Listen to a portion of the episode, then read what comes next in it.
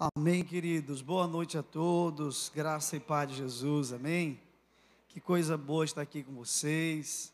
Saudade dessa igreja linda. Meus amigos, pastor Heber, pastor Edilane, amigos da caminhada, gente do coração, gente que a gente não faz esforço para amar. Porque a Bíblia diz que a gente tem que amar todos, né? Mas tem uns que a gente tem que fazer um esforço para amar. É? Cá entre nós. Mas tem gente que é tão facinho de amar, meu Deus do céu, é tão fácil cumprir esse mandamento diante do pastor Heber e da pastora Edilene. Eu quero fazer menção da minha esposa, a Ayla.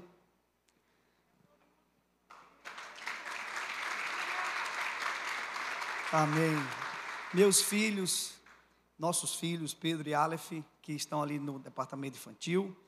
Eu quero, pastor Heber, também te agradecer por você ter me hospedado na casa do irmão Júnior. Que irmão precioso, que família amada, que homem de Deus, nos constrangeu com tanto cuidado. Eu queria te agradecer por você ter me dado a honra de ficar um pouco mais perto dessa família. Tá bom? E agradecer também ao Júnior e sua família pelo cuidado. Dizer a vocês que eu trouxe meu material, eu trouxe alguns livros, dentre eles o meu livro, meu terceiro livro, está ali, em algum cantinho ali. Depois, se você quiser dar uma olhada, tem livros do Timothy Keller, do C.S. Lewis, do Vishal Mangawad, Bill Johnson, é, tem alguns ali, dê uma olhadinha lá. Dito isto, eu quero que você pegue a sua Bíblia, no Evangelho segundo escreveu Lucas, Evangelho segundo escreveu Lucas, capítulo 1, dos versos 39 a 42. Dos versos 39 a 42. Antes de ler, vamos orar. Eu sei que o pastor Heber já orou por mim, outros já oraram, mas vamos orar, né? Oração nunca é demais. Pai, muito obrigado por essa noite, obrigado pelo privilégio de estar aqui pregando a tua palavra. E eu já vivi pouco, vivi 38 anos, mas vivi o suficiente suficiente para saber, para ter certeza de que nenhum homem pode pregar a tua palavra e ser bem-sucedido sem a graça, sem um favor do teu Espírito Santo. Então eu não ouso chegar aqui sem te pedir isso, que o Senhor me use, Senhor, me use para a glória do teu nome. Eu que irei pregar, meus irmãos que irão ouvir, todos nós precisamos muito do teu Espírito Santo e que ele dê vida a cada palavra que será liberada, que o alvo seja alcançado para a glória de Deus. É assim que nós oramos e te agradecemos em nome de Jesus. Amém? Vamos ler? Evangelho segundo escreveu Lucas, capítulo 1, 39 em diante, diz assim a palavra de Deus. Naqueles dias, dispondo-se Maria, foi apressadamente à região montanhosa, a uma cidade de Judá, entrou na casa de Zacarias e saudou Isabel. Ouvindo esta saudação de Maria, a criança lhe estremeceu no ventre. Então, Isabel ficou possuída do Espírito Santo, exclamando em alta voz: Bendita és tu entre as mulheres, e bendito o fruto do teu ventre. E de onde me provém que me vinha visitar a mãe do meu Salvador? Pois Logo que me chegou aos ouvidos a voz da tua saudação, a criança estremeceu de alegria dentro de mim. Bem-aventurada a que creu, porque serão cumpridas as palavras que lhe foram ditas da parte do Senhor. Posso ouvir amém? Queridos, minha pregação hoje é bem objetiva. Eu tenho três perguntas, três perguntas que eu fiz a Deus lendo essa passagem. E a partir dessas perguntas eu irei trazer aplicações práticas para a nossa vida com Jesus, a nossa caminhada com Cristo. A primeira pergunta, e aí eu vou partir do pressuposto que você já conhece um pouquinho essa história, né? A gente está falando do encontro de Maria com Isabel, ou de Isabel com Maria, tanto faz, depende do ângulo como você enxerga. E algumas lições maravilhosas que nós temos aí nessa história. A primeira pergunta que eu quero fazer a você é: quem era a mais velha do encontro? Essa é a primeira pergunta. Irei trazer algumas aplicações sobre essa pergunta e também dentro dela fazer outras perguntas. Vamos lá? Quem era a mais velha do encontro? Isabel. Isabel não só era mais velha, como a Bíblia diz que ela era idosa. E Maria não só era mais nova, como, como era uma espécie de adolescente. Acredita-se que Maria tinha em torno de 14 anos. É o que se acredita. Então a gente tem uma senhora, uma anciã, e a gente tem uma jovenzinha, uma adolescente no encontro. Pois bem, quem foi que engravidou primeiro? Maria ou Isabel? Isabel. Isabel engravidou primeiro. Quando Deus fala com Maria, Deus diz assim: ó, tua parenta, Isabel, já está grávida. Seis meses, se não me falha a memória, ela já está grávida. Eu já sei que era mais velha, já sei quem engravidou primeiro. Outra pergunta importante, ainda dentro da primeira pergunta: quem gerava algo maior? Maria. Maria gerava Jesus. Isabel gerava João Batista. João Batista foi o precursor de Jesus Cristo. É claro e óbvio que Maria gerava algo maior. Olha que interessante. A última pergunta: quem visitou quem? Maria visitou Isabel. Pronto. Primeira lição que eu quero partilhar com você nessa noite. Ainda que você esteja gerando algo maior. Visite quem é mais experiente e engravidou antes de você. Vou repetir. Ainda que você esteja gerando algo maior, visite quem é mais experiente e engravidou antes de você. E olha que eu nem estou dizendo que você está gerando algo maior. E se quem está gerando algo maior precisa visitar quem é mais experiente engravidou antes, você imagina que não está gerando. Isso é uma coisa que essa nova geração precisa entender. Por que, que Maria precisou visitar Isabel? Porque quando alguém está gerando algo maior, e tem a humildade de visitar quem é mais experiente, vai sempre ouvir uma coisa importante para a caminhada. Eu acho isso maravilhoso. Quando Maria chega na casa de Isabel, a saudação, a resposta da saudação de Maria, portanto, a, a, a saudação de Isabel para Maria é: Tu és bendita mesmo, viu, Maria? Tu és bem-aventurada entre as mulheres. Agora, não esquece de uma coisa, Maria: Tu és bem-aventurada por causa do fruto do teu ventre, Jesus. Por que, que é importante a gente visitar os mais experientes? Porque eles sempre vão lembrar a gente de que se a gente acha que está gerando alguma coisa grande, na verdade, grande é quem está dentro da gente, e qualquer grandeza é por causa de quem a gente está gerando. Isso tem nome e sobrenome, é Jesus Cristo, Filho de Deus, e são sempre os mais velhos, os mais experientes que irão nos lembrar disso. Para que a gente não se envaideça.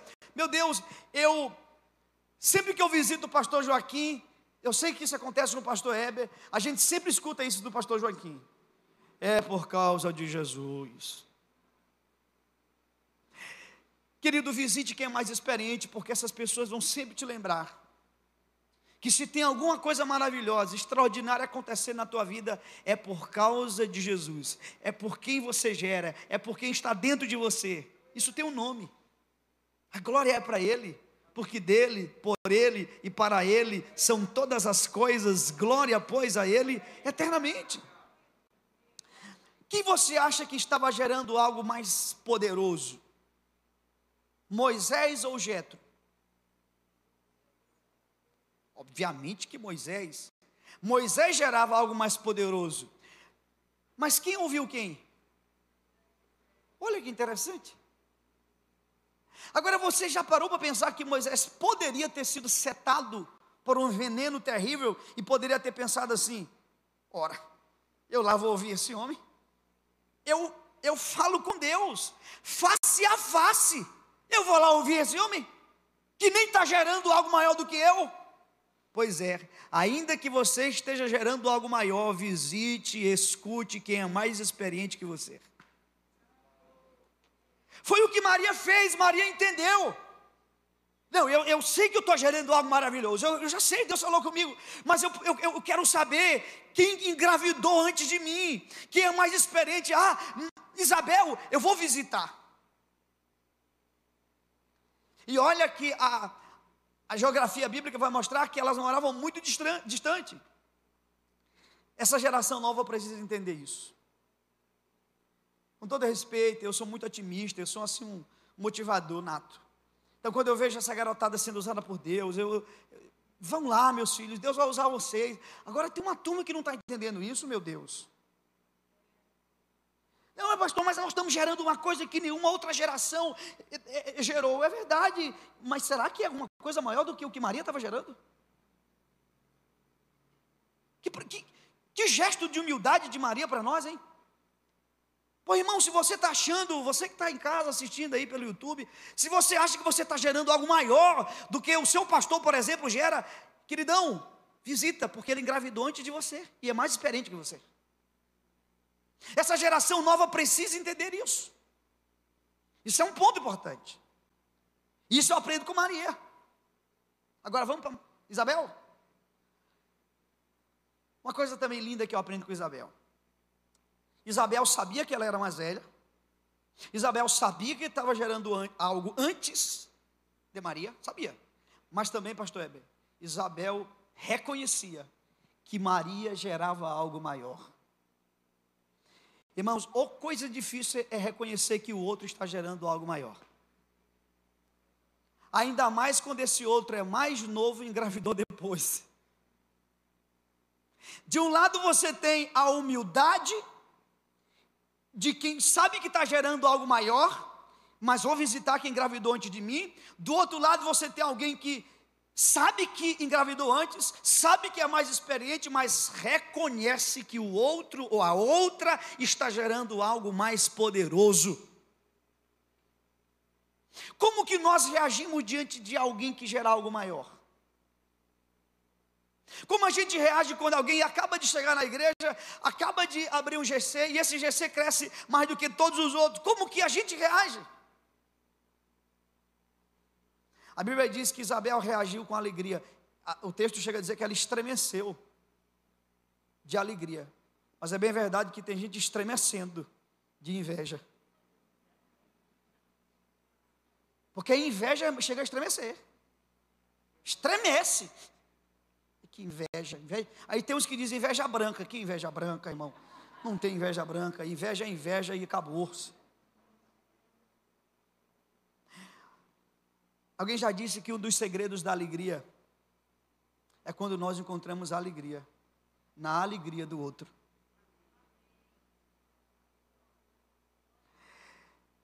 Olha, eu não tive tempo de pensar muito nisso, mas eu vou dizer uma coisa para vocês. Eu concordo. É mais fácil achar gente para chorar com os que choram, do que para se alegrar com os que se alegram. Ou coisa difícil. Você quer reconhecer quem é teu amigo de verdade é se ele veio na festa que Deus fez para você. Eu, eu, eu, perdi as contas de quantas vezes eu assisti o Rei Leão, a nova edição. Você lembra de Scar? Scar deu um sinal para Mufasa. Porque no dia mais importante da vida de Mufasa, o, a apresentação de Simba, todos estavam. Quem faltou? Scar. Perceba quem falta no dia que Deus está fazendo uma festa para você. Essas pessoas começam a dar indício. Qual foi o irmão, o, o problema do irmão do pródigo? O pródigo tinha um irmão, não tinha? Qual foi o grande problema do irmão do pródigo? Exatamente esse. Ele chega em casa, diz a Bíblia, está tendo uma festa, ele escuta lá, uma festança, e ele já chega perguntando: o que, o que é isso aí? Alguém diz assim: ah, isso é uma festa. Não, eu estou sabendo que é uma festa. Agora, a minha pergunta é: para quem é essa festa? A pergunta está errada. A pergunta não é para quem, é quem está fazendo. Não, tu não entendeu. Porque se ele estivesse perguntando quem está fazendo, quem era que estava fazendo a festa? Meu pai. Irmão, ainda que o outro não mereça, porque a bem da verdade é que ninguém merece. mas entre na festa, porque a festa é do teu pai. A pergunta foi errada. Ele não, ele, ele não perguntou quem está fazendo a festa. Ele perguntou para quem é a festa. A festa é para o teu irmão. Não acredito. Aquele nojento, pecador miserável. E tem mais, ele acabou de matar o bezerro cevado. Não acredito que ele matou o bezerro cevado para ele. Não vou entrar nessa festa. Não vou participar dela. Por que, que ele não quis entrar na festa? Porque a festa não era para ele, era para o outro. Irmão, aprenda a entrar na festa que Deus está fazendo. Ainda que você ache, olha, essa pessoa não merece, e cá entre nós não merece mesmo, não merece ele, não merece tu, não merece eu, não merece ninguém. Mas vamos celebrar a vida, vamos, vamos, vamos festejar, vamos dançar. É o Senhor que está fazendo, Deus está abençoando, eu quero estar. Irmão, eu quero estar onde Deus está abençoando, não importa quem seja a criatura. Me convida para a tua festa, pelo amor de Deus. Eu aprendo isso de um lado e de outro. A síndrome de Caim é essa. Eu não tenho tempo, eu tenho uma mensagem inteira no YouTube que eu falo sobre isso. O problema de Caim não foi porque Deus não recebeu sua oferta, foi porque Deus recebeu a de Abel. Tenho uma defesa inteira de uma hora de pregação só sobre isso e provo isso. O problema de muita gente é esse. A tristeza de Caim não foi, a ah, Deus não recebeu a minha, Deus recebeu a dele. Não acredito que Deus recebeu a dele. extraindo as duas lições dessa primeira pergunta. Duas coisas difíceis. Quem está gerando algo maior, ter a humildade de visitar quem é mais experiente engravidou antes. E do outro lado, quem é mais experiente engravidou antes, reconhecer e celebrar quem está gerando algo maior. É muito forte. Sabe por que Danduque está indo tão longe? Ah, eu, eu quando eu lembro, eu, eu, me dá vontade de chorar. Só de lembrar da cena que eu vi. Danduque é um homem que Deus usou, influenciou a geração do meu pastor. Uma geração experiente. Pastor Joaquim, pastor Márcio Valadão. Essa geração foi influenciada pela vida do Dan. Aí você tem uma geração mais um pouquinho mais para baixo, que foi influenciada pelo ministério do Dan. Você tem a minha geração do pastor Eva e pastor Rodrigo, que é a mesma geração, muito influenciada pelo ministério do Dan. Você tem essa nova geração, e aí alguns deles são meus amigos, Gabriel Cantarino, Alessandro Vilas Boas, jovens, meu Deus, meninos que são apaixonados por Jesus. E Dan continua influenciando essa geração, porque é um otimista. Quando Dan vê alguém gerando algo maior, ele celebra. Ele impulsiona. Essas são as duas lições nessa primeira pergunta. Mas eu tenho. Ai, deixa eu te dar um testemunho aqui. Eu tenho um amigo que toda vez que eu estou perto dele, eu sei que ele está gerando algo maior do que eu. Engraçado que eu sou pastor há 21 anos, pastor de igreja local. Ele só tem dois ou três anos que ele está pastoreando uma igreja. Três, três anos. Meu amigo. E quando nós estamos conversando, eu tenho certeza absoluta que ele está gerando algo maior do que eu. Contrapartida, muitas vezes ele me liga para tomar decisões importantes. Mesmo sabendo que ele gera algo maior, e ele sabe disso, ele não é bobo. Mas ele me liga, pastor Eve, para me pedir conselhos. Porque ele sabe que apesar de eu ser mais novo do que ele, de idade, eu sou mais experiente de ministério.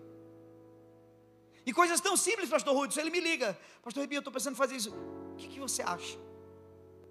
Vai longe. Tem tudo para dar certo na vida. A segunda pergunta que eu quero fazer é: por que Zacarias ficou mudo?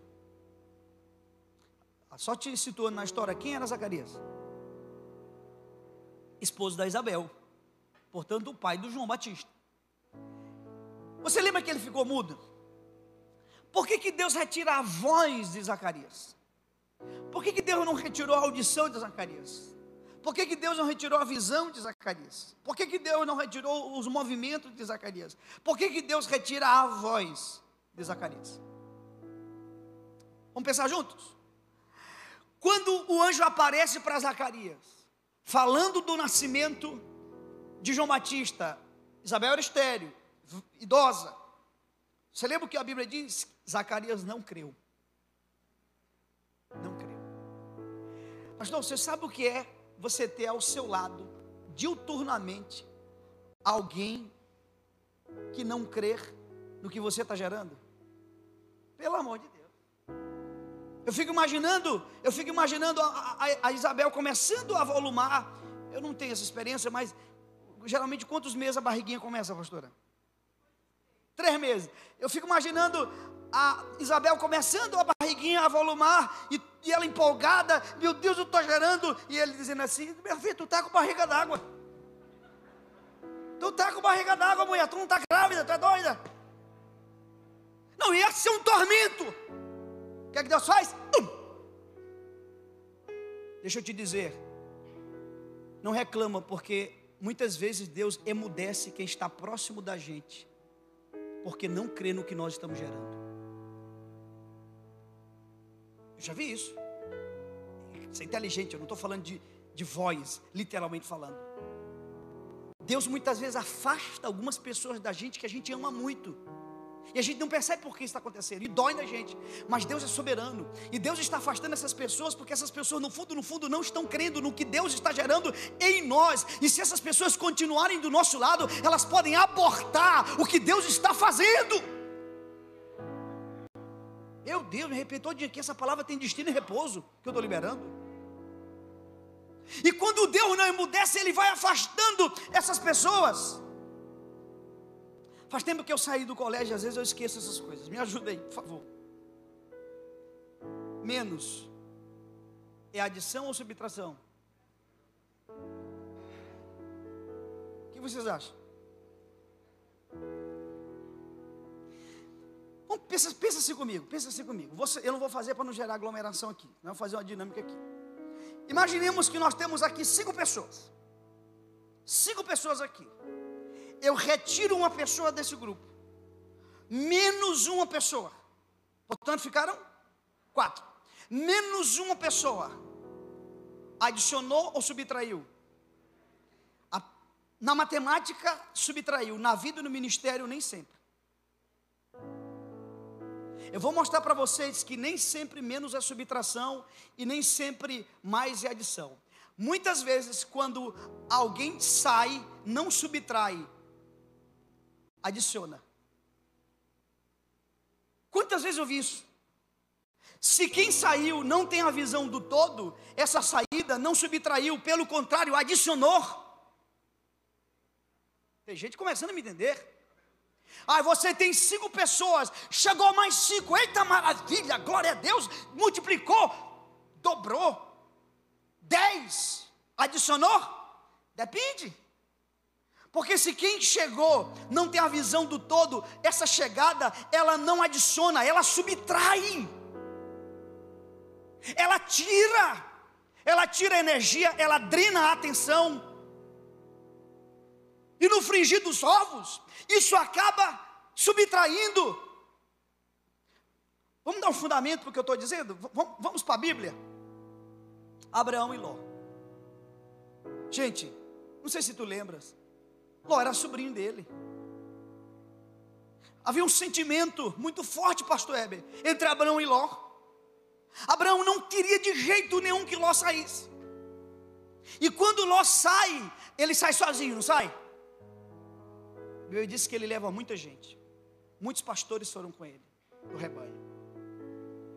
Mas olha o que é incrível: a saída de Ló, menos pessoas adicionou, subtraiu ou adicionou ao ministério de Abraão?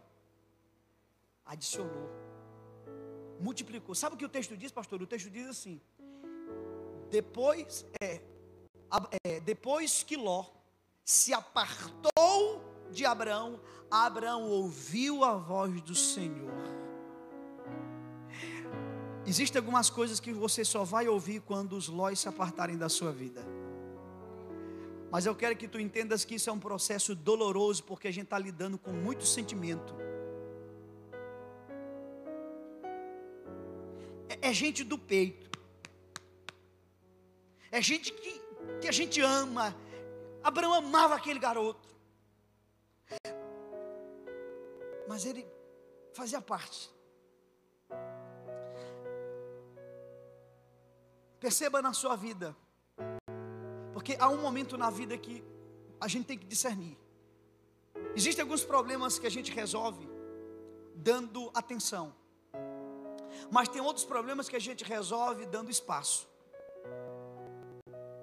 Talvez você está dando muita atenção para que, quem você precisa dar espaço. Estão entendendo ou não? Quando você dá muita atenção para quem você precisa dar espaço, você piora a coisa. A gente entende a querer dar muita atenção, mas a gente precisa discernir que na vida, no ministério, existem momentos que a gente tem que dar atenção e tem outros que a gente tem que dar espaço. No caso de Abraão e Ló, ele discerniu da parte de Deus: eu preciso dar espaço. E ele deu espaço. Quem na sua vida hoje você precisa dar atenção? E quem você precisa dar espaço? Tem um texto, que esse eu quero ler com vocês. Segundo Reis, capítulo 6. Eita, texto forte. Esse texto é autoexplicativo. Segundo livro de Reis, capítulo 6. Até aqui está todo mundo me entendendo? Amém? Segundo livro de Reis, capítulo 6. Segundo livro de Reis, capítulo 6. Segundo livro de Reis, capítulo 6, versículo 3 em diante.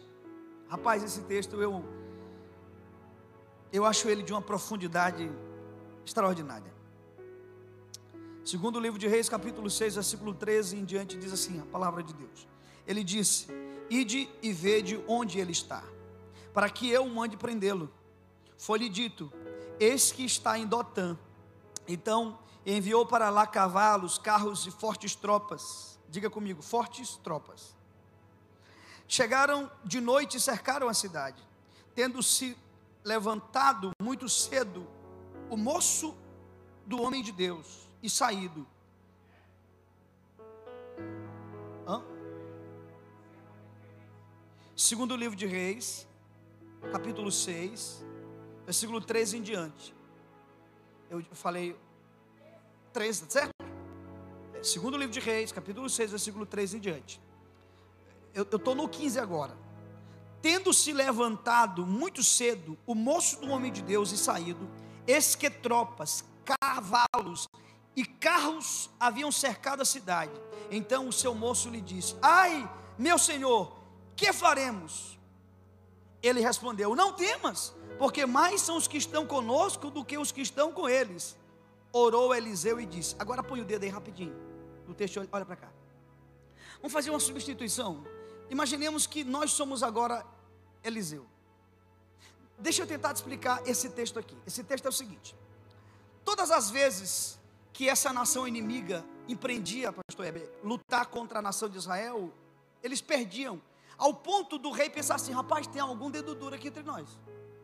Alguém que está falando das nossas estratégias aqui, porque. Aí alguém diz assim: não, meu senhor, não é que tenha um dedo duro entre nós, é porque eles têm um profeta. Eles têm um homem de Deus lá e o nome dele é Eliseu. Aí ele pergunta: e onde é que ele está? Ele está em Dotã. Desçamos para lá. E eles descem para Dotã. Então o moço do profeta, que era uma espécie de aprendiz, aspirante de ministério, esse moço sai de madrugada, sai da casa, não sei o que, que ele foi fazer. O texto não diz, só diz que ele saiu. E ele sai. Quando ele sai, ele vê a cena, pastor. O exército inimigo armado, fortemente. E ele entra desesperado. Por isso a exclamação: Ai, meu senhor, que faremos? Desespero total. Aí Eliseu acorda e diz: Calma. E aí Eliseu vai orar. A minha pergunta para você é: como que você oraria no lugar de Eliseu? Como que eu oraria? Eu vou te dizer como que eu oraria. E possivelmente é exatamente a maneira que você oraria. Eu oraria assim: Senhor, me livra dos meus inimigos. Tenha misericórdia de mim, Senhor. Faça eu vencê-los faça eu triunfar sobre eles, me livra dos meus inimigos. Não é assim que você possivelmente oraria? Agora vamos ver como que Eliseu orou. Voltemos ao texto.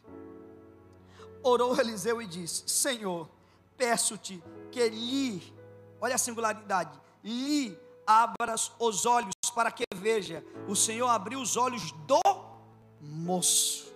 E ele viu o monte e estava cheio de cavalos e carro de fogo em redor de Eliseu. Meu Deus do céu, olha aqui para mim.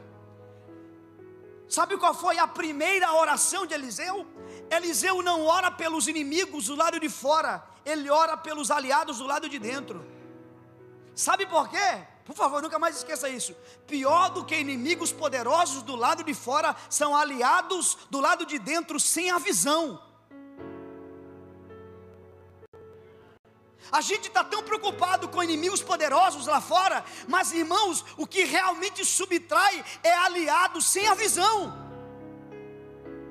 E Eliseu, por ser um grande líder, um grande estrategista, um grande homem de Deus, a principal preocupação dele não é com o inimigo poderoso, é com o aliado. Como que alguém está do meu lado e não tem a visão que eu tenho? Então, Senhor, a minha principal oração é: abre os olhos do meu moço, abre os olhos dele para que ele possa ver como eu vejo.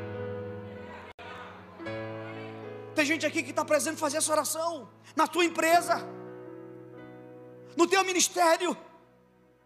Você está presente fazer essa oração, Senhor, faça com que as pessoas vejam como o Senhor me mostrou. Abra os olhos do moço. Quem é o moço que você precisa orar hoje? Esqueçamos um pouquinho os inimigos poderosos. Parece que eh, Eliseu não dá muito ibope para eles. Forte esse texto, não? Eu acho esse texto muito forte. E tem um outro momento também difícil. Eu estou falando de, aqui de um princípio muito forte de liderança. Juízes, vamos para juízes rapidinho. Juízes,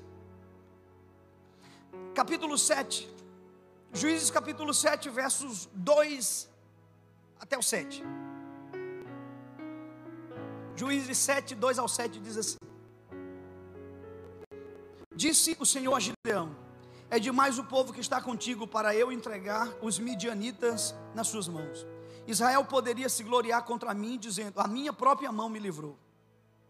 Apregou-a, pois, aos ouvidos do povo, dizendo: Quem for tímido e medroso, volte e retire-se. Presta atenção, bote o dedo aí, olhe para cá. É como se Deus estivesse fazendo uma triagem. Porque sempre que Deus quer levar um homem a um lugar, Ele faz uma triagem na sua vida. E a primeira, o primeiro nível, digamos assim, dessa triagem é: Gideão, chama o povo, dá uma palavra para o povo e deixa o povo livre. Quem quiser, olha, irmão, não precisa ser um bom exegeta para perceber aqui. Olha o texto, o texto fala por si só. Retire-se. Quem que se retirou? Quem quis se retirar? Gideão não retirou ninguém, pastor Heber. Não foi Gideão que diz, tu sai, tu. Não. Gideão deu a palavra e o texto diz: retire-se, deixe eles livres, deixa quem quiser sair, sair. Desse jeito. Sigamos o texto. Retire-se da região montanhosa de Gileade. Então voltaram do povo 22 mil. Meu Deus. Ficaram o que? 10 mil. Eh, proporcionalmente ficou o que? Um terço? Não é isso? Mais ou menos um terço. Imagina. Se já estava difícil, o César. Se já era difícil a batalha. Agora você imagina você ir para a batalha com um terço. Para complicar as coisas, olha o que Deus vai dizer. Verso 4. Disse mais o Senhor a Gideão: Ainda há povo demais. Faz-os descer as águas. E ali tu provocarei aquele de quem eu te disser, este irá contigo, esse contigo irá. Porém, todo aquele de quem eu te disser, este não irá contigo, este contigo não irá. Fez Gideão descer os homens às águas. Então o Senhor lhe disse: Todo que lamber a água com a língua, como faz o cão, esse porás a parte. Presta atenção. Quem vai pôr a parte agora? Quem vai pôr a parte agora, irmãos? Gideão. Eita, meu Deus, o momento difícil da liderança. Aqui tem dois níveis da triagem de Deus. Quando Deus quer levar um homem a alguém, Ele vai fazer uma poda na sua vida. Isso, isso, se aplica na vida empreendedora, isso se aplica em qualquer ambiente da sua vida. No primeiro nível, ele sai. No segundo nível, Gideão os tira.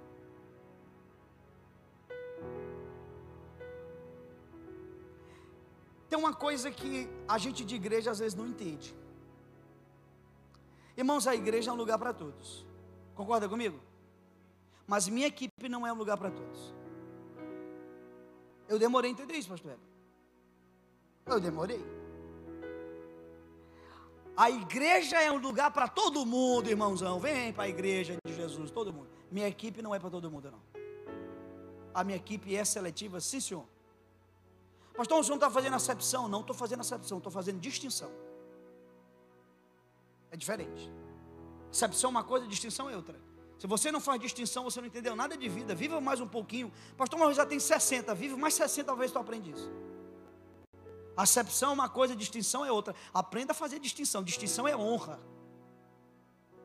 Aí eu trato todo mundo igual. Então tu não entendeu nada de vida. Quer dizer que tu trata as pessoas do jeito que tu trata a tua esposa, teu, teu esposo? Você não pode tratar todo mundo igual. Você tem que tratar as pessoas com distinção, sim. Algumas pessoas merecem mais tua atenção, outras merecem menos, outras não merecem atenção nenhuma. É pregação para gente grande hoje, hein? Até engraçado eu falar isso, né? Gente grande. Até é cômico. Voltemos a, a, a Zacarias. Zacarias perdeu o quê? A voz. E quando foi que a voz de Zacarias voltou? Ei, irmão, isso eu acho maravilhoso. A voz de Zacarias voltou no dia do batizado do menino. Diferente da nossa cultura, na nossa cultura se batiza o menino no dia do nascimento dele. Nasceu o menino, batiza o menino. Na cultura judaica, o menino era batizado oito, oito dias de, depois, na circuncisão. O menino era circuncidado, nesse dia batizava o menino. E aí está uma polêmica grande. A polêmica era grande porque todo mundo estava chamando o menino de Zacarias Júnior. Juninho. Juninho. Zacarias Júnior. E aí Isabel ouviu a conversa. E Isabel disse: Conversa, esse menino não vai ser Zacarias. O nome desse menino vai ser João. Aí alguém diz assim: João? Não pode ser João, porque não tem ninguém na genealogia do teu marido com esse nome. O nome tem que ser Zacarias. E essas coisas que decidem não é tu não, quem vai decidir é Zacarias. Vamos, meu Zacarias. Qual vai ser o nome do menino, Zacarias? Hum. Está mudo. O texto diz que deram uma tabuinha para ele. E ele escreve: João. Quando ele escreve João, ele volta a falar. Tem gente que vai ser restituído quando voltar a crer no que Deus falou. Tem gente que perdeu a voz profética mas Deus vai restituir quando você voltar a crer. Volte a crer nas coisas extraordinárias de Deus, volte a crer nos milagres de Deus, e a tua voz ou qualquer outra coisa que você perdeu será restituída. Aleluia! Sabe o que significa chamar João de Zacarias? Significava dizer: Zacarias pai o fez. Eita, Zacariasão velhão. Eu não vou, posso falar esse termo, é um termo lá da Baixada, talvez você não compreenda ele. Mas Zacarias poderia ter, alguém poderia, foi Zacarias que fez, é produto de Zacarias. Sabe o que significa a palavra João? A palavra João significa graça, agraciado por Deus, favor de Deus. Deixa eu te dizer uma coisa, irmão. Tem gente fazendo tudo certo, só errando na hora de dar o nome do menino. Não erre na hora de dar o nome. Tem gente errando na hora de dar o nome. Ah, fulano, eu estou vendo que está acontecendo coisas extraordinárias na tua vida. O que é isso? Isso, isso é minha capacidade. Isso é minha network, meu poder de influência. Isso é minha inteligência. Isso sou, é, né? sou eu que faço. Ah, é? Zacarias. E fulano, eu estou percebendo que, meu Deus, o que está acontecendo na tua vida? Que coisa maravilhosa, o que é isso? O nome disso é João. O nome disso é graça. O nome disso é favor. Foi Deus que fez, foi Deus que agiu, Deus que me deu inteligência, Deus que me deu capacidade, Deus que levantou os recursos, Deus que foi me conectando a pessoas importantes, foi Ele que fez, é tudo para Ele. O nome desse menino é João. Pelo amor de Deus, criatura, não erre na hora de dar o nome. Não erre na hora de dar o nome, dá o nome correto. Eu sempre falo dessa das duas bênçãos. É, os dois filhos de Abraão. Abraão teve dois filhos, né? Assim, que a gente fala muito. Isaac e Ismael. Primeiro Ismael, depois Isaac. Eu fico imaginando alguém um dia conversando com Abraão, Abraão já bem idosinho, e, e, e, os dois garotos passando assim na casa, e alguém perguntando, passou Ismael, e alguém pergunta, quem é esse garoto aí, Abraão? E Abraão disse, ah, esse aí é o, é o Ismael. Eu, eu vou te contar como é que foi. E aí Abraão conta, é porque um dia minha mulher inventou aí que, que eu não estava dando um filho para ela, aí me deu uma ideia, né? E aí chamou H e tal, e aí nasceu um menino. Aqui, Ismael. Concorda comigo que essa é uma história contada e explicada? É, você conta e explica, né? Duas pessoas se envolvem, produz um filho, mano. explicável, contada e explicada. Agora eu fico imaginando Isaac passando. E alguém pergunta assim: e esse aí? Esse aí, eu vou te contar a história. Esse menino nasce de uma mulher estéril. Como assim? E tem mais, ela era bem idosa. Essa história você conta, mas não explica. Dá para explicar? Não dá. Deixa eu te dizer uma coisa, irmão. Por favor, escute isso. Tudo aquilo que você conta e explica foi você que fez. Uau. Tudo aquilo que você faz e explica foi você que fez. Tudo aquilo que você fala, que você conta, e você não consegue explicar, foi Deus que fez. Porque tem coisas na vida da gente, irmãos, que a gente conta, mas não explica. Tem, tem histórias que são contadas, mas inexplicáveis. E tudo aquilo que é inexplicável está na categoria de um Isaac. Foi Deus que fez, foi Deus que deu. Eu profetizo em nome de Jesus que este ano não termina sem que Deus entregue a você muitos Isaques, muitos Isaques, frutos, filhos, provisões, descendência. E será de tal maneira que todo mundo vai olhar e vai dizer: não tem como ser o potencial dele. Não tem como ser a capacidade dela, só pode ser o favor de Deus, só pode ser a graça de Deus. E se alguém porventura te perguntar, você vai dizer assim: o nome é João, o nome é João, o nome é João. Aleluia! Irmão, eu lá sou besta. Eu pastorei uma cidade. Eu já falei isso ontem. Maranhão é o estado mais pobre da federação do estado mais pobre, a região mais pobre e abaixada, é onde eu estou morando. E eu recebi, por exemplo, Arão Xavier. Conhece Arão Xavier? Recebi Arão Xavier. Arão saiu impactado. Ele, ele disse: Meu filho, o que é isso que vocês estão vendo aqui? Eu disse, pastor, eu não consigo lhe explicar, mas se o senhor quiser, eu conto. Mas eu, eu não explico, não dá. Vamos lá. 2 mais 5 é igual? 7 a matemática. Dois pães e cinco peixinhos é igual a. Não dá para você explicar. Você conta, irmãos, ande mais com Deus. E você vai ter histórias que você vai contar e não vai conseguir explicar. Deus está me dando uma palavra com relação ao templo que vocês vão construir, Heber. Vocês vão experimentar isso como igreja. Deus vai providenciar recursos e Deus vai dar sinal para vocês. Claro, provisão extraordinária que vocês vão dizer assim: dois mais cinco não foi igual a sete. Deus agiu, Deus fez. Aleluia! Olha como Deus é perfeito. O que foi que João perdeu? Ou desculpa, o que foi que Zacarias perdeu? A voz. Como foi que João foi chamado? Eita glória! Presta atenção. O pai dele perdeu o quê? Como que ele foi chamado? Deixa eu te dar, te dar uma palavra. Aquilo que os teus pais perderam por falta de fé, Deus vai te dar por graça, Deus vai te dar por misericórdia. Aquilo que os nossos pais não receberam, nós iremos receber por graça e favor de Deus. Era chore.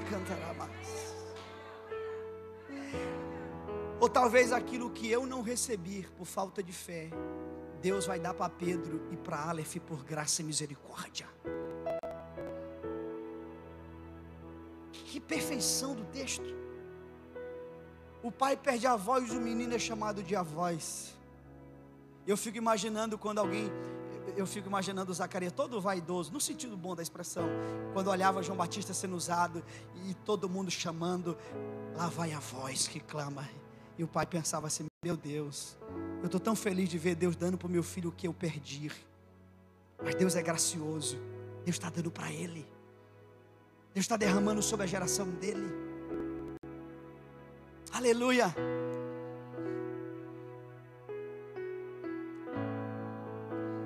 E a última coisa que eu quero pregar nessa noite. A última pergunta. Qual foi a primeira, a primeira pergunta? Que era mais velha.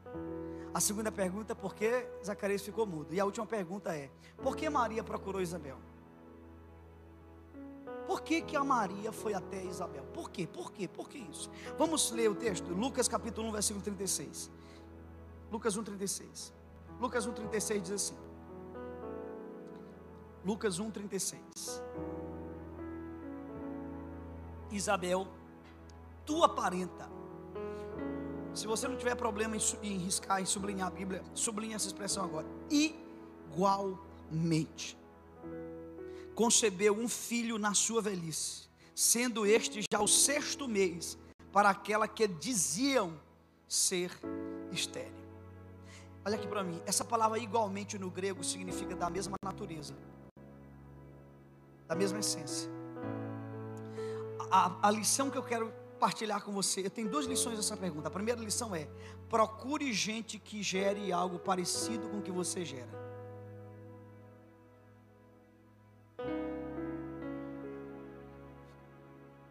Dois ambientes que você precisa frequentar. Frequente ambientes de pessoas que já chegaram onde você quer chegar. Por exemplo, quando eu frequento o gabinete do pastor Joaquim, eu estou frequentando o gabinete de um homem que já chegou onde eu quero chegar. O primeiro ambiente que você tem que frequentar é um ambiente de pessoas que já chegaram onde você quer chegar.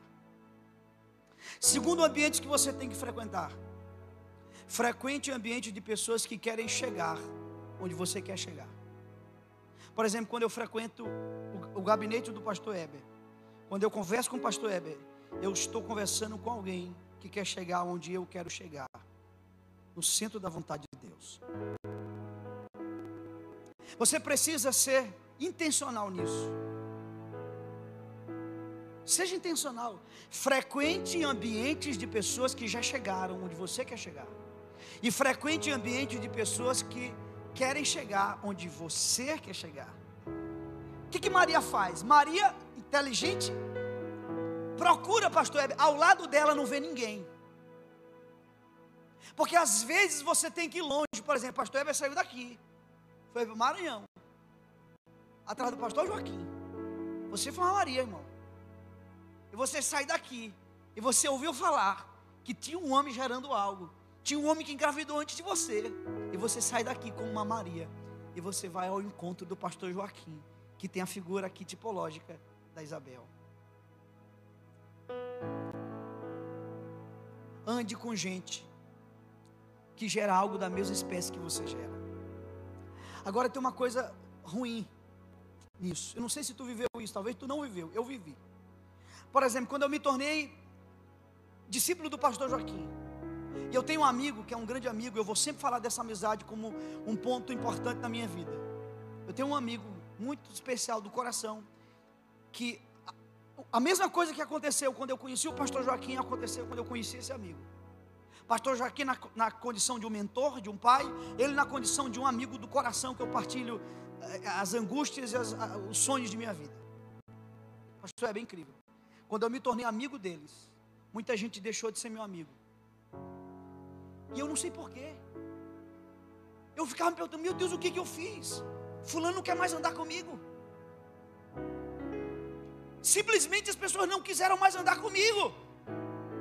Eu não fiz nada. Eu cheguei a perguntar para alguns: Eu te ofendi? Se eu te ofendi, me perdoa. Eu fiz alguma coisa? Não, o senhor não fez nada. Eu demorei a entender uma coisa: aves da mesma plumagem voam juntas. Pardal vai voar raso igual o pardal. Águias vão voar alto como águias. Paz, eu não tenho tempo para te mostrar isso. Depois tu estuda. Veja, só vou te dizer isso aqui. Quando Melquisedeque entra na vida de Abraão, o texto vai dizer que Ló volta, pastor Heber. Sei se você já tinha observado isso. Ló vai voltar. Ló volta. Só que quando Ló volta para a vida de Abraão, Ló encontra quem? Melquisedeque na vida de Abraão. E Ló não suportou. Bateu e voltou. Não conseguiu ficar. Sabe por quê? Porque quando o Melquisedeque entra na tua, na tua história, os Lós não suportam ficar com você. E você pode empreender os esforços que quiser para trazê-los de volta, como Abraão fez. Eles não conseguem ficar. Não dá. E muitas vezes, se você optar por um Ló, Deus leva o Melquisedeque. Eu prefiro o Melquisedeque na minha história. Quando o Melquisedeque entra, Ló sai. Ló não consegue ficar mais. Gente, é impressionante como as pessoas elas se aglutinam de forma. É, é, é, dizem que os opostos se atraem, né? Já viu esse, esse ditado? Mentira. Não é verdade, irmão. Não é, pastor Heber. Não são os opostos, são os semelhantes. Os semelhantes se aglutinam. Quer ver? Josué era amigo de quem? De Caleb. Tobias era amigo de quem? Sambalate. Porque um Josué sempre vai andar com Caleb, assim como um Tobias sempre vai andar com Sambalate. Não são os opostos, são semelhantes. Um pessimista vai gostar da convivência com o pessimista. O murmurador vai gostar de andar, de conversar e até de sentar perto de murmurador. Gente de fé, gente otimista, gente visionária, gosta de gente visionária. Cheguei numa fase da minha vida assim meio complicada, porque às vezes alguém chega para mim, pastor, eu quero ter um amigo. Aí eu digo, deixa eu ver a plumagem. Deixa eu ver a plumagem. Deixa eu decidir, eu, eu decido que é meu amigo. Então olhe para a ave que está, olha para o crente que está ao seu lado e diga assim para ele, deixa eu ver a plumagem.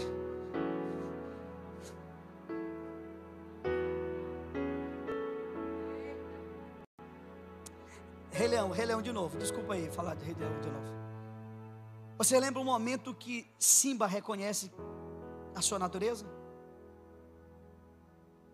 Eu chorei vendo aquilo. Eu tenho uma palestra que eu dou para empreendedores só sobre o Rei Leão. É um TED. Só sobre o Rei Leão. Sabe quando foi, pastor Heber, que Simba reconhece a sua natureza? Quando ele para de cantar.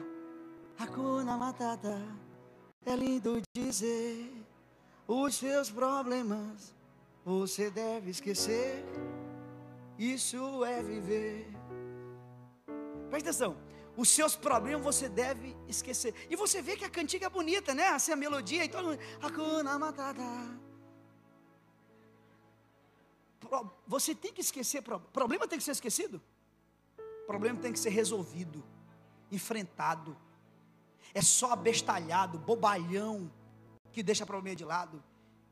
Mas enquanto um leão é amigo de um timão e um pumba, vai cantar Hakuna Matata, é lindo dizer os seus problemas.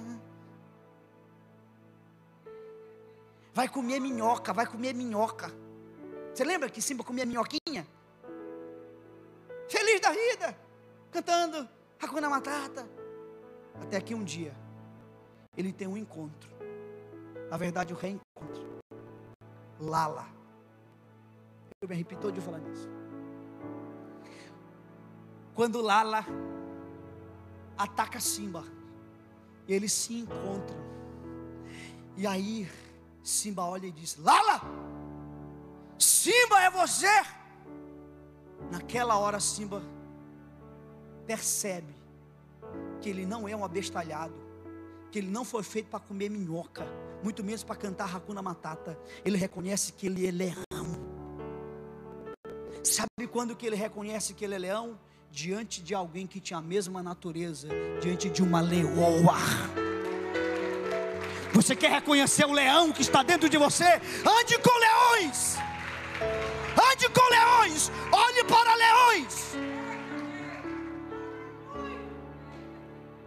Eu não fui criado como leão. Não me criaram como leão. Eu passei minha infância, minha adolescência inteira, até que eu comecei, pastor Ruth, a ver, em especial pastor Joaquim. Quando eu orei, pastor Joaquim, eu vi que havia um leão dentro de mim. Ande com gente que ativa o leão que está dentro de você. Mas isso, isso, isso exige uma ruptura. Isso vai exigir uma ruptura. Você percebe que ele não canta mais. Hakuna Matata. E aí tem duas escolhas: ou você leva Timão e Pumba para o teu novo momento de vida, ou então não dá mais para seguir a vida juntos. Fique em pé.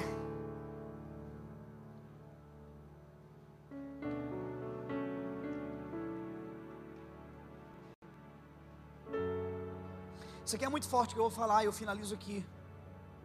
Finalizo com essa palavra aqui. Eu quero que você redobre atenção, porque talvez de tudo que eu falei, Pastor Ruth, a coisa mais forte seja o que eu vou falar agora. Existe uma lenda, Pastor Heber, uma lenda rabínica. É uma lenda.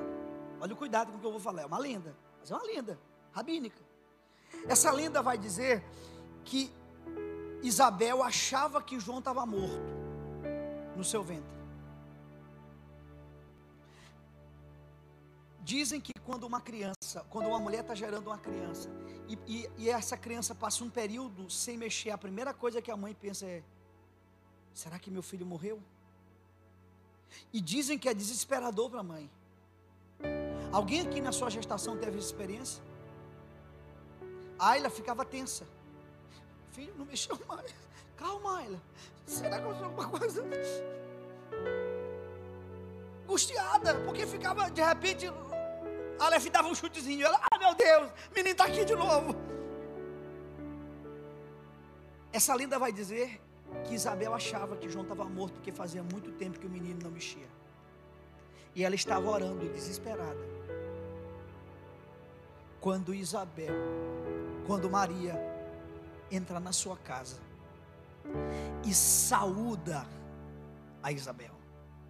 Quando ela saúda Isabel, o menino que Isabel gerava, que ela achava que estava morto, começa a tremer, a tremer. Sabe por quê? Porque quando você encontra alguém que está gerando algo parecido com o que você gera, o que você achava que estava morto, começa a mexer, começa a dar sinal. Eu tenho certeza que isso aconteceu contigo, Heber. Aconteceu comigo, quando a gente encontrou o pastor Joaquim, muita coisa que a gente achava, não, não, isso aqui não vai acontecer mais na vida da gente, não, isso aqui não vai. De capítulo começa a mexer de novo. Quando você encontra, quando você se conecta com pessoas que estão gerando algo parecido com o que você gera, o que você achava que estava morto, começa a dar sinal. Deixa eu te dizer uma coisa, eu vim de Pinheiro para cá como uma Maria te visitar. Eu vim te visitar hoje. Eu vim trazer uma mensagem de Deus. E enquanto eu estou falando, Deus está me dizendo que tem algo dentro de você que começou a mexer.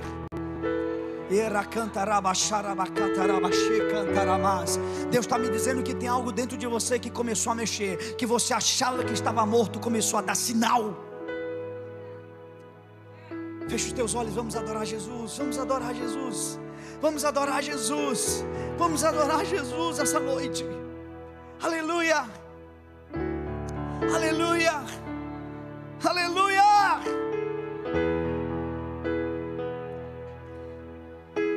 Não sei o que eles dizem a teu respeito. A Bíblia diz aquelas aquela que diziam ser estéreo. Olha o que eles diziam sobre Isabel: é estéreo. Mas não era o que Deus dizia. Eu não sei o que dizem a teu respeito, isso pouco importa, importa o que Deus diz, importa o que Deus pensa, importa o propósito eterno de Deus. Meu Deus, eu sinto uma unção poderosa nesse lugar. Eu sinto que aqui está tendo um encontro. Aqui hoje é o encontro de Maria com Isabel. Marias e Isabéis estão se encontrando, se conectando aqui nessa noite. Aleluia, aleluia. Você está gerando algo que Deus colocou dentro de você. Essa geração precisa conhecer o que Deus está gerando dentro de você. É Ele que está gerando. Agora, agora, agora eu não sou Maria. Agora, nesse momento, eu sou Isabel. Para dizer: você é bem-aventurado, você é bem-aventurada por causa de quem você está gerando. É quem você gera é o que você carrega, é o que Deus colocou dentro de você.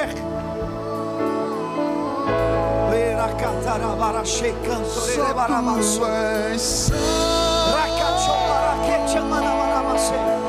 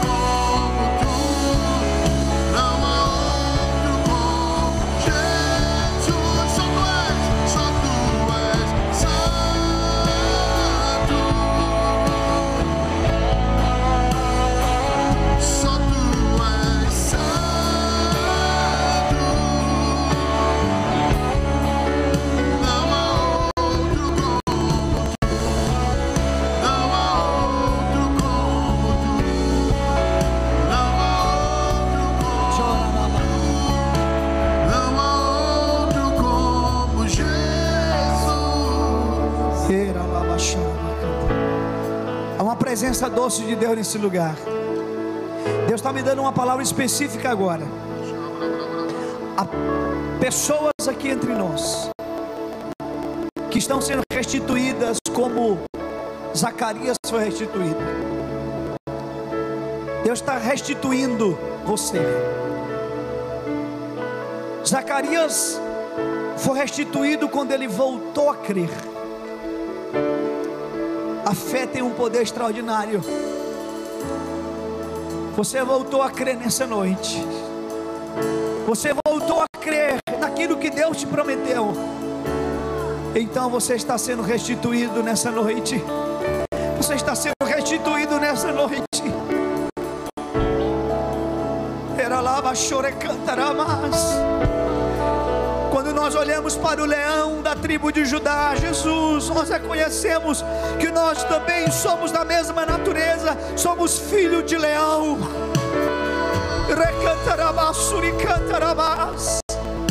Pare de cantar, pare de cantar Hakuna Matata na sua vida. Você é filho de leão.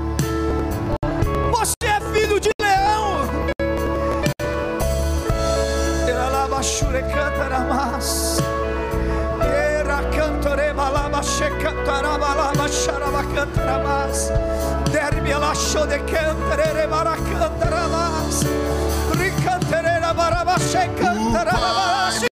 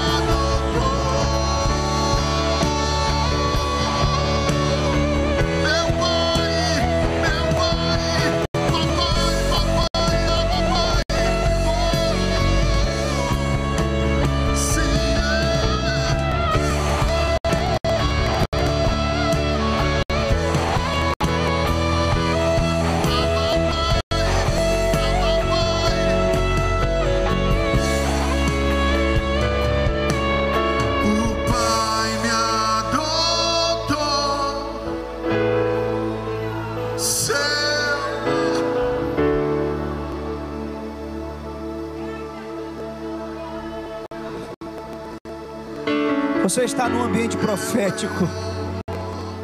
Aquele encontro de Maria com Isabel foi profético. Enquanto uma fala, outra é cheia do Espírito Santo, seu ventre é estremecido. O que estava, o que parecia que estava morto começa a se mexer. Você está num ambiente profético e no ambiente profético existe ativação. Deus está ativando pessoas aqui. Sonhos e projetos, katere baracho. E ora que te barabarache cantaramas. Aleluia, aleluia, aleluia. Aleluia.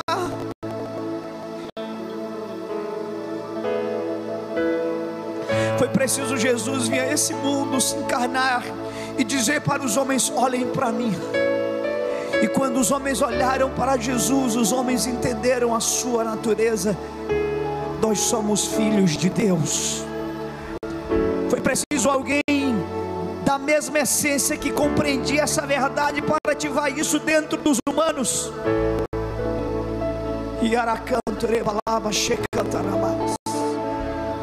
Meu Deus, que presença maravilhosa do Espírito Santo nesse lugar. Que presença doce do Espírito Santo nesse lugar.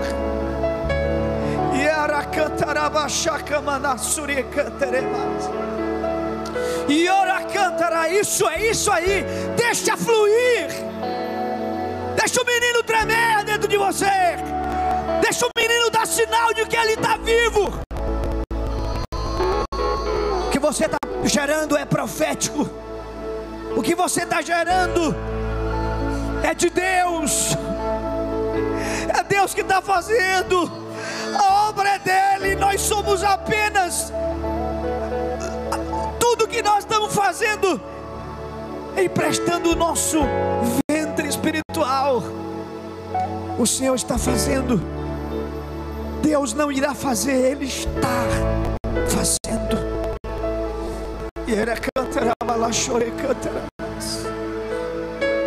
Eu estou falando para alguém aqui hoje que nos últimos meses e anos de sua vida vem perdendo muitas coisas. Um dia você vai entender que aquilo que você chama de perda, um dia você vai compreender que foi poda.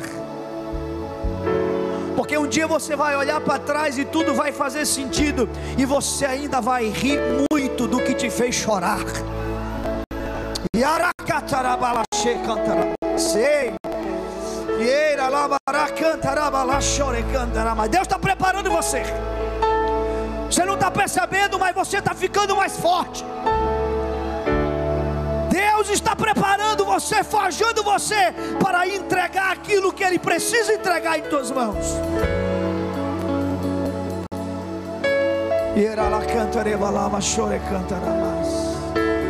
Louvado seja o nome de Jesus. Louvado seja o nome de Jesus. A Ele a honra, a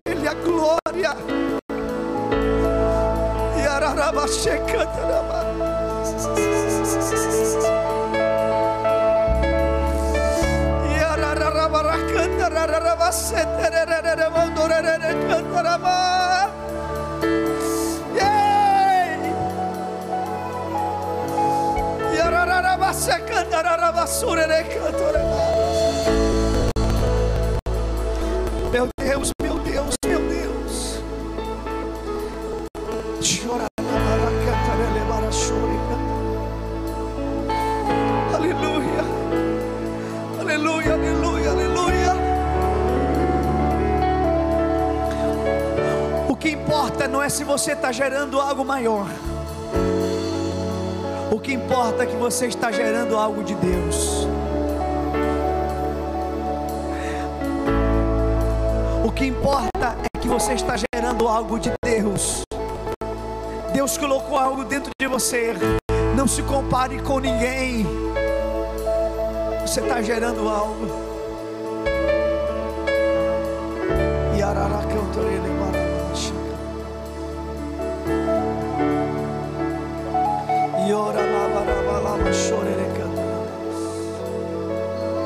Meu filho, Deus está te levando no outro nível. Deus está preparando você para algo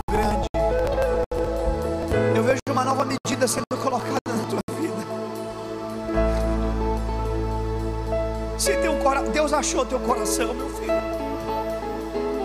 Deus encontrou teu coração. Tudo que Deus precisa é um coração fértil, porque a semente que gera é dele.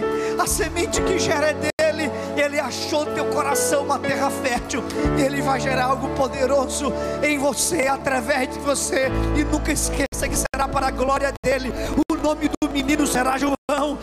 Todas as vezes que alguém perguntar para você, não chame o menino de Zacarias, chame o menino de João.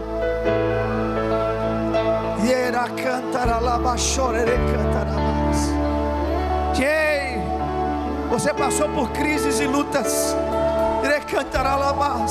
muitas dúvidas, muitos questionamentos.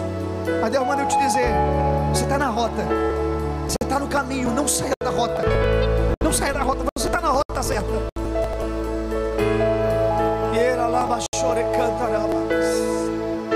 Queridos, eu desejo muito que essa palavra tenha encontrado em você, em mim, um coração como aquela terra fértil porque não há nenhum problema com a palavra, a palavra de Deus é perfeita. Que o nosso coração seja uma boa terra. Louvado seja o nome de Jesus. Obrigado, Pastor Heber, pelo convite. Eu sou sempre muito abençoado. Eu acho, eu acho, não, tenho certeza. Esse aqui é o primeiro domingo desse ano que eu saio. Não saio no domingo, sempre estou. Mas quando é o Pastor Heber que nos convida, é sempre diferente. É um amigo especial. A gente ama a vida dele sou sempre muito abençoado, pastor quando eu venho aqui. Muito obrigado, meu amigo. Que Deus abençoe vocês. Fique na paz. E até a próxima.